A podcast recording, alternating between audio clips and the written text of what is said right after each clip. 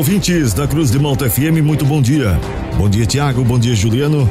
A partir de agora, eu trago as informações da segurança pública para o plantão policial desta quarta-feira, 4 de janeiro de 2023. E esses são alguns destaques da edição de hoje. Polícia Civil de Criciúma recupera objetos de casal sequestrado em Jaguaruna. O suspeito conseguiu fugir. Adolescente é apreendido com mais de 50 pedras de crack no bairro Passagem, em Tubarão. Homem é hospitalizado após ser esfaqueado no peito. Estas e outras informações da segurança pública você confere agora no Plantão Policial. Um homem de 40 anos de idade foi esfaqueado em Tubarão. Ele foi socorrido e conduzido ao Hospital Nossa Senhora da Conceição e a direção da unidade acionou a Polícia Militar. O homem contou que foi esfaqueado durante uma briga em um bar no bairro Comasa. Já a filha do homem, que estava o acompanhando na unidade hospitalar, relatou que o pai foi roubado e acabou reagindo e foi esfaqueado. Diante do exposto, um boletim de ocorrência foi registrado e a Polícia Civil deve investigar o caso. A Polícia Militar apreendeu 56 pedras de crack no bairro Passagem, em Tubarão.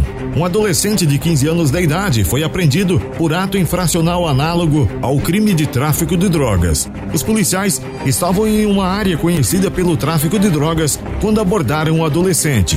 Ele assumiu que estava vendendo drogas. Com isso, os PMs pediram apoio ao canil e, com a ajuda do cão farejador, encontraram as 56 pedras de crack em um terreno. As pedras já estavam embaladas e prontas para venda.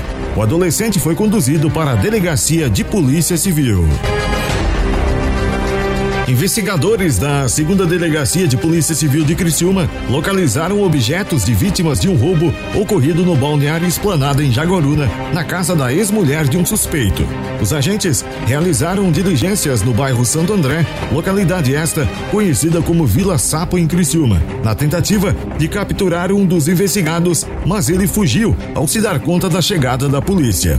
Uma televisão e duas garrafas de uísque foram apreendidas para fazer parte do inquérito A aeronave do SAER e a Polícia Militar auxiliaram na tentativa de capturar o foragido, mas ele não foi localizado.